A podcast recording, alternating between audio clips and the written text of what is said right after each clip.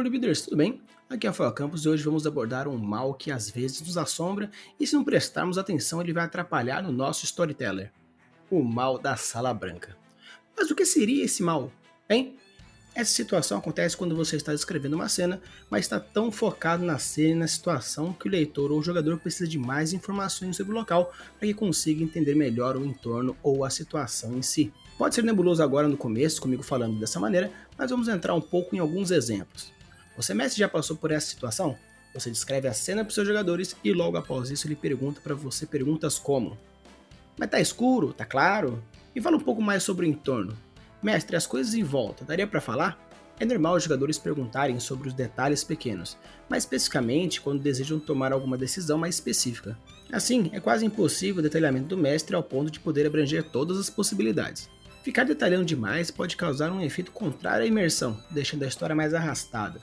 Por isso, para você mestre, usar de imagens, desenhos e esquemas é de suma importância. Caso não tenha isso em mãos, darei algumas dicas de ferramentas para usar na hora de contar a cena que você vai narrar. E você, leitor, já passou por uma situação que depois de ler uma cena no seu livro, você ficou confuso de onde se passava a cena? Mesmo que o autor ou a autora fale onde está acontecendo a cena, dá a impressão que na verdade tudo está passando em um lugar meio genérico, ou mais ou menos com tão poucos elementos que parece que não existe? Então, pessoal, isso que os nossos gloriosos mestres e leitores passaram foi pelo mal do fundo branco. Em mídias visuais como cinemas e jogos, é quase impossível acontecer de estar no fundo branco, a não ser que essa seja realmente a intenção dos realizadores. Mas para livros RPG, sem ser o MMORPG, por ser algo mais físico, pode cair nesse mal.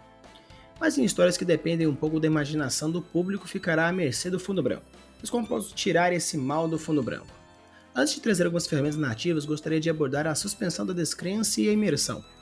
Como já citei nos episódios iniciais, a suspensão voluntária da descrença é o contrato que o leitor faz para o livro ou o jogo ou algo que está assistindo para o entretenimento, evitando as críticas e julgamentos.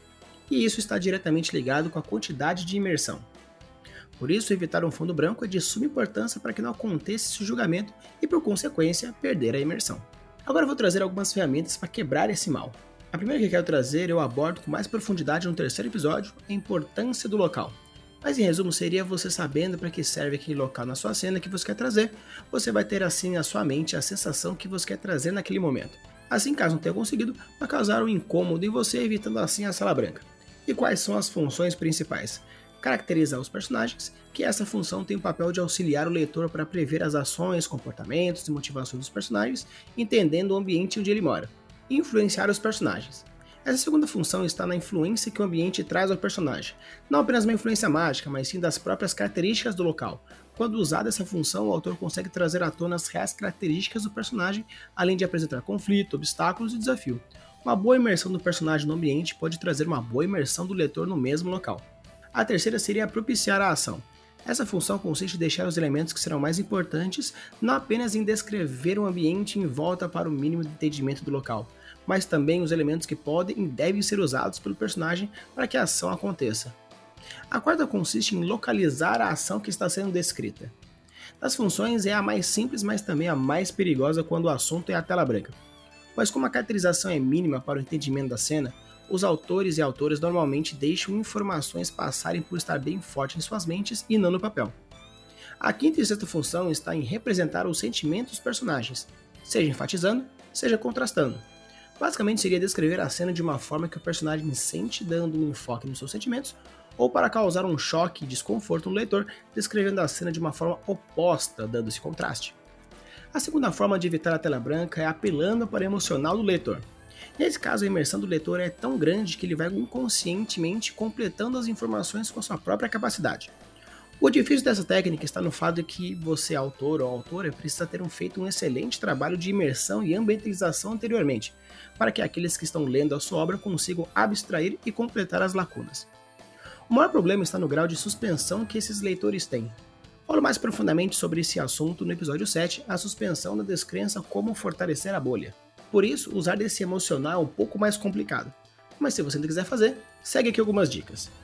Número 1, um, quando você for usar disso, foque nos personagens para que eles conduzam a história da forma frenética ou intensa. Número 2, estabeleça um vínculo emocional com esses personagens para que o leitor fique tão focado neles que não veja nada à sua volta. Número 3, Evite usar essa técnica em ambientes fantásticos ou autorais para que não necessite de uma descrição mais pesada. Número 4. Utilize de palavras de conceitos amplos, mais fechados, como pirâmides egípcias ou pirâmides maias, Coliseu de Roma, Torre de Pisa, Estado da Liberdade ou qualquer outro local de conhecimento comum e de grande detalhamento e significado para que apenas esses pontos sejam usados. Número 5. Evite analogias para que os leitores não tenham que pensar no entorno e sim nos acontecimentos. Utilize de palavras e conceitos concretos. Então espero que eu tenha ajudado na precaução da Sala Branca nas suas futuras histórias. Usem e abuse das suas criações e deixe seus mundos cada vez mais incríveis. Valeu!